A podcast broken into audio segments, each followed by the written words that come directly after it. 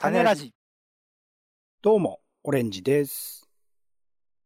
ツイッター見ておりましたら、やっぱ先週は岩波ホールがえー閉館するという投稿が多かったですね。はい。ちょっと改めて岩波ホールのことを振り返りたいなとも思っております。ポンです。世の中全部種にしよう種ラジ。よろしくお願いします。よろしくお願いします。気になる映画、テレビ、イベント、展示、様々な娯楽ごとを拾います。種ラジの種助のコーナーです。はい、ということで、東京近郊の、えーイベントや映画の情報を皆さんと共有したいというふうに思っております。では、まずは、先週見た娯楽ごとからピックアップ、感想ピックアップです。オレンジさん、お願いします。今週は珍しくですね、映画館に一度も行かなかった一週間でして。あら、珍しいですね。一応配信ではね、ベターコールソウル未だに引き続きネットフリックスで過去のシリーズから見て、まあ最新回も見たりとかしてますし、あとは、えっ、と、グレイマンっていう映画に、えっ、と、インド系のスターの方が出てて、グレイマンめちゃくちゃ面白いので、ネットフリックスでも見れるんで、ぜひ見てほしいんですけど、その方が出演していたトリッキーワールドっていうね、これもアクション系の映画でした。これも見たりとか。あとはこれしょうもなかったですね。アマゾンで、えっと、ムーンフォールというローランド・エミリッヒ、あの、インデペンデンス・デイとかの監督の作品が配信限定で公開されたんですけど、うん。まあ、月が落ちてくるっていうね、えーん地球ですね。うん月が地球に落ちてくるっていう話で、はい。その月はな、なんだろうねっていう話で、まあ、ほんとしょうもない展開がいろいろと待ち受けてて、大変だなと思ったのと、あとはね、今週1週間だけ配信、え、2週間か、先週からやっていて、もう終わっちゃってるんですけど、えっと、ポンさんも前に話題にしていた、マオルピンクドラム、えっと、映画版、劇場版、リサイクル・オブ・ジ・ザ・ペンピングドラムですかね。君の列車は生存戦略って、前編のやつが、アマゾンとかいろんな配信サイトで結構高いんですよね。1300円ぐらいくらいしたんですけど、見れたので、このタイミングで見て、今後編がね、公開中なので、どっかのタイミングでまた見に行こうかなと思っていたりしますが、はい。あとフジ、フジロックね、フェスティバルの配信とかが、えー3日間、同日、えー金土日と行われていたりして、それも聞いていたりしていたし、先週紹介したオープンスタジオ2022っていうね、えー東京芸大のメディア系のお学部、あとは、えっ、と、院の方々の作品の展示とかも見てきましたが、印象に残ったのはね、一番はワンピースですね。えー漫画ワンピースの、えっ、と、92巻無料で配信っていうのがずっとやっていて、今多分60巻ぐらいからかな、92巻ぐらいまでが無料配信されていて、僕ちょうどちゃんと読めていなかったぐらいのお時期のところなので、ああ、これはありがたいっつって急いで見てる、読んだんですけど、まうん。あ、すごく時間がかかっているけど、めちゃくちゃ面白いので、うん。かつ今はね、リアルタイムでめちゃくちゃ、あのー話題になっている、っていうか、そろそろ終わるんです。今102巻かな？が最新巻で出ていて、えもうちょっとでワンピース、まあ今まで重ねてきた謎とか、ある種、まあい言い方あれですけど、伏線とか、みたいなものが、まあ回収されるタイミングがようやく来たみたいなところではあるので、ーうん。できればこのタイミングで、まあ100巻、今から0か1から読むのは大変だとは思うけれども、よかったらね、えっと、ちゃん単に面白いだけじゃなくって、時勢、それぞれが、なまあ、作品として作られていくるタイミング、それこそ90何年からずっとやってるので、その当時の多分情勢とかも踏まえたキャラクター造形もあるし、小田一郎先生、昔ながらのその次郎長万有記とか、まああの、昔ながらのヤクザ、はぐれ者みたいなものが好きな人だったりするから、まあ、海賊をね、描いたあ漫画というところで、そこら辺も重ね合わせたキャラクターみたいなものも出てきたりする。ポンさん知ってます？田中邦衛とか、松田優作みたいなキャラクター出てくるの知ってます、あ、うん。絵は見たことありますよ。田中邦衛自体をでも知らない人が多いだろうから、オリジナルに思ってる人も多いだろうね、きっとね。そうそうそうそう。そこら辺かなり寄せてるキャラクターみたいなものもあったりするので、なんか昔ながらのものが好きな人もそうだし、今の時代を捉えてる作品でもあるので、あのーなんか噂だけで聞いているのだと、今リアルタイムに起きている本当に類稀なる作品だと思うので、あの、可能な限り見ていただくといいし、映画もね、そろそろ公開するということで、それも合わせてちょっと期待しているところではあります。はい。ちなみに僕は7ページまでしか読んでません。やっぱ。はい。やばくはないでしょ、別に。7ページってのがやばいなと思ってななんか、はい。はい、はい。と。はい。えー僕は先週はですね、えー西新井大師の掃除寺に行ってきました。はい。はい。これあの、先週の、えー回を聞いていただければと思いますけど、なんか、意外と、意外とじゃないか、暑かったね。やっぱり、暑いよね。お寺は暑いね。風鈴ではね、涼まないよね。いやいやいや、そそれは涼むんよ。それは涼むんだけど、でも大多数は風鈴がない場所だからもうセミがうわーっつってすごかったですけど、あとはね、えっ、と、お家で、あの、Amazon プライムビデオで、これもまあ、あの、今度最新作が公開されるんで、あの、G のレコンギスタっていうね、えーうん。機動戦士ガンダムの、まあ、あの、いわゆる、えー宇宙世紀の物語はない、まあ、あの、広く言うと繋がってるらしいんですけど、ザクとかも、あの遺跡としては出てきたりするんですけど、まあそういう話なんですが、これが、えーアニメーションだったやつを、えー映画化するということで、えーあの、5作の映画になるのよ。あら。で、1本2時間だから、まあ、結構それだけでも、だから、もう、ディレクターズカット版のアニメ作ってよっていうぐらいですけど、でそれが今、最後の、えー4弾、5弾が映画館でなやるところでして、で、それで追いつこうかなと思って見てんだけど、むずい。子供向けってね、あの、富野監督は言ってたんですけど、あ、富野さんかかってるんですね、これ。あ、もちろん、あの、これはもう富野さんがメインで作ってる。富野さんが脚本も書いてて、もう富野節っていうかもう富野さんの頭の中見てるみたいな感覚もあるんですけど、あんま考えないで見るのがね、いいのかななんてちょっと思ったりしてますが、はい、それを、えー Amazon プライムで見ております。はい、えー、では続いて、ごめんなさい、ちょっとだけ種付けニュースということで、盆踊り関係の情報ですね。えーと、まあ、コロナのいろいろ話は出てはいるんですけれども、盆踊りがいろいろと進んでおりまして、えー例えば8月6日は中野駅前大盆踊り大会というのが開催されるそうです。えー6日7日ですね。で、なんかね、見るとステージで割とこうメインで、えーどなたかが盆踊りやられるみたいな感じで、それをまあ、見るプラス踊るみたいな感じらしいんですけど、なんかね、DJ コートが出るんだって。うん。あと、やつい一郎さんとか。うん。DJ が出まくる。そうなんかね、ちょっと、あの、変わった形の、だから聞いても十分面白いみたいな、なんかそういう盆踊りをやるらしいという風な情報がありまして、中野セントラルパークでやるらしいんですけど、ただ一方で高円寺の阿波踊りは、あの、いわゆる阿波踊りという形では行われなくて、舞台公演を8月末に行うそうですよ。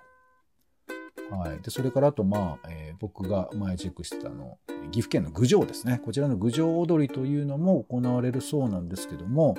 えーいつもね、徹夜踊りやってるんだけど、それが終了時刻が3時間短縮される。ことは午前1時までということで。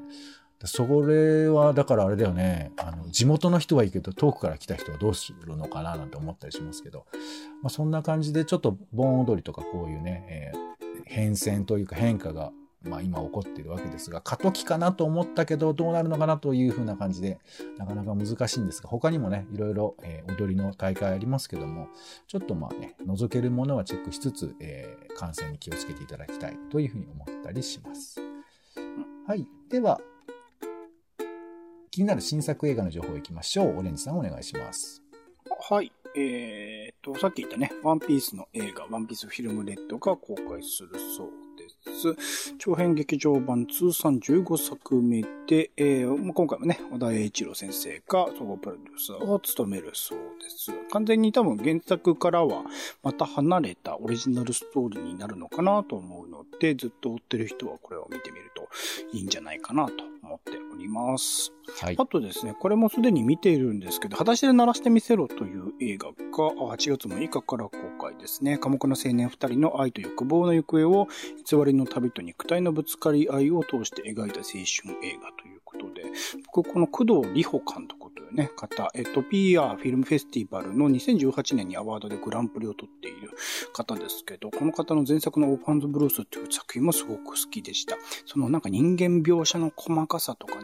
映像的なところでの、なんか、えっ、と、性の描写、動の描写のそのバランス、描き分けみたいなところの、お素晴らしい作品ですし、これなんか結構ね、メインモチーフになるのがレコーダーなんですよね。ボイスレコーダーみたいなものが結構あのメインにやってくるので、こういうラジオとかが好きな人は見たらすごい感動するところがあるんじゃないかなと思いますので、おすすめの作品でございます。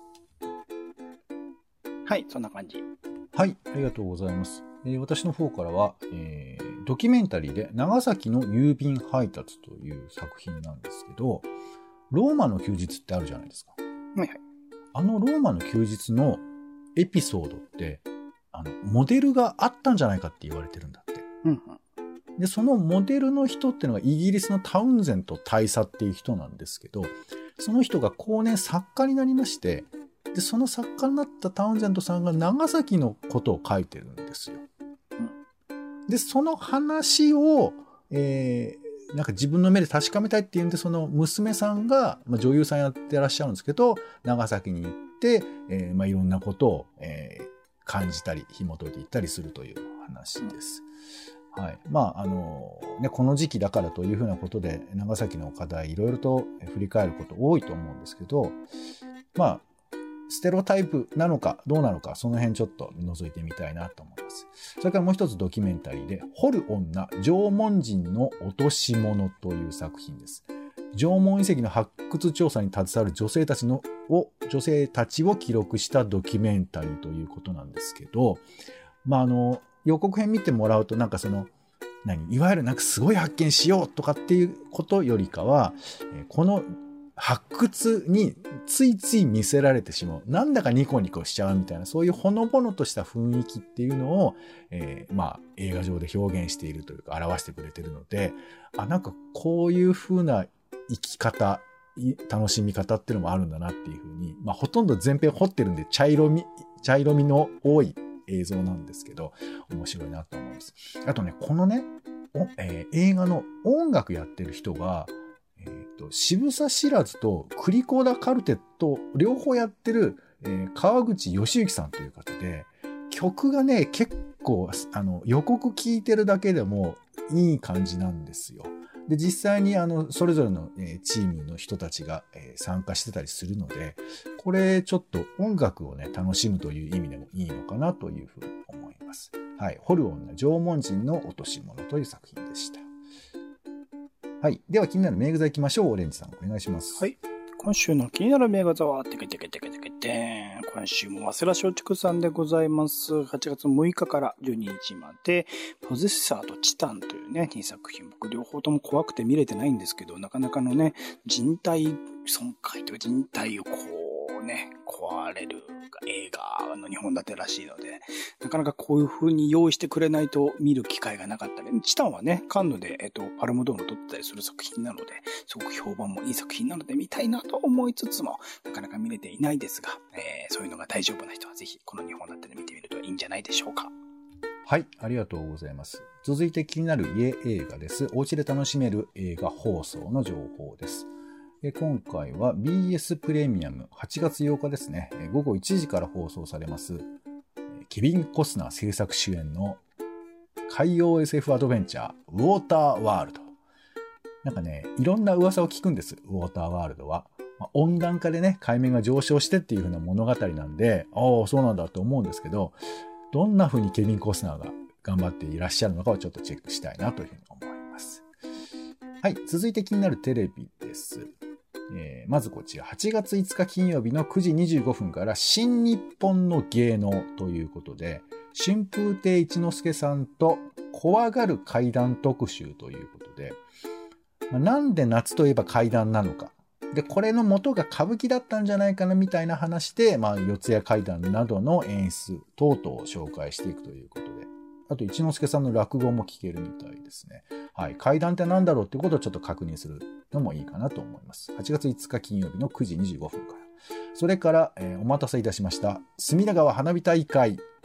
特別編が行われます。8月6日土曜日の18時30分からですね。今年も中止のようです。中止なんですけれども、テレビ東京としては都内のどこかでこっそりまた上げるみたいですよ。はい。テレビ東京が上げるんですか？あ、いえあ、えっ、と、花火自体はテレビ東京の企画なんじゃないの？あ、そうなんだ。あの東京都とかやってんのかと思った。提携して、あの、花火師さんたちと協力してあげるんだと思いますけど、うーん。うん。で、まあ、実際のその隅田川花火大会は行うことができないので、過去の映像で見るみたいなことだと思います。はい。ということで、どんな感じ？まあ、一応生放送でお送りするみたいですね。はい。それから8月6日は NHK スペシャル原爆が奪った未来、中学生8000人の生と死の記録というものが、えー放送されます。それから8月7日は、えー10えーごめんなさい、8月7日日曜日8時からは、ザ・コント、真夏のコント祭りということで、様々な、えーコント師たちが集まるということで、えー東京03、かまいたち、アンガールズ、カモメンタル、えーサンドウィッチマン、空気階段、ライス、バイキングなどの、まあまあ、そうそうたるメンバーと、あとなんかまた、えっ、と、ザ・コントへの道ということでですね、若手の人たちが、えー争って、えー一組特別枠で出るみたいな形で、まあ、コントを、えー真面目に楽しく見る番組として面白いんじゃないでしょうか。はい、ザ・コント、真夏のコント祭り、フジテレビで放送されます。はい、えー気になる本でございます。今回は読書コンクール本ということで、えーいろいろとノミネートされている本が、推薦図書ですね、がありまして、えーこちらの方、数学で世界を見るのとか、お寿司屋さんにいらっしゃい、生き物が食べ物になるまで、これあの、お寿司屋さんのネタをどうやって最終的に出すかっていうプロセスを絵で見せるとかね、意外とこういうふうなの推奨本も面白かったりするので、そちらの方をチェックしてみてください。では、気になるイベント参りましょう。オレンジさんお願いします。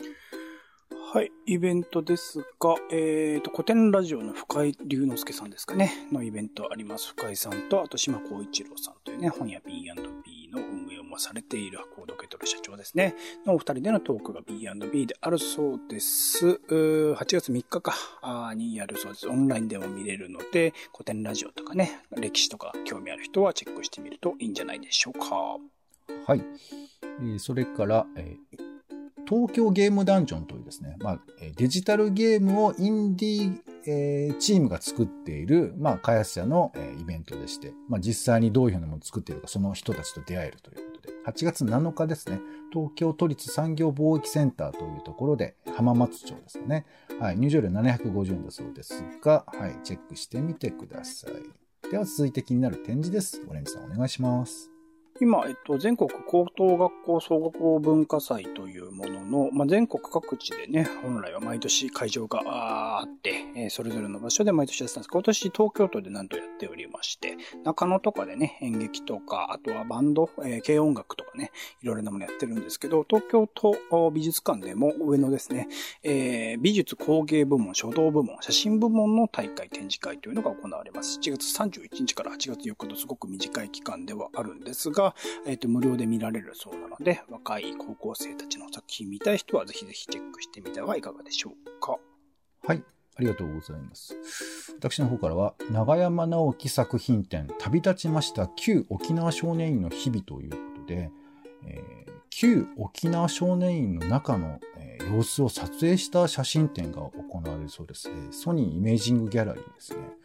で、やっぱ少年院の中を写真で撮るって非常に難しくて、まあ、これはいろんな協力だとか撮り方みたいな工夫があるらしいんですけど、その辺のところ、まあ、少年院の実態をね、まあ、まあ実態というか写真でね、どういう様子か雰囲気をちょっと確かめてみたいなと思います。はい、こちらの方が8月11日までソニーイメージングギャラリーでやっています。それから香港ミニチュア展というのが、えー切手で行われているそうです。8月7日までですね。香港っていろいろありますからね、ちょっと角度をつけて見てみたいなというところで、えーこういうのも見てはいかがでしょうか。一応立派な40のミニチュア作品が展示されているそうですよ。はい。ということで、種ラジの種付けは以上でございます。期間や価格については公式サイトをチェックいただければ安心かと思います。よろしくお願いします。はい。ということで、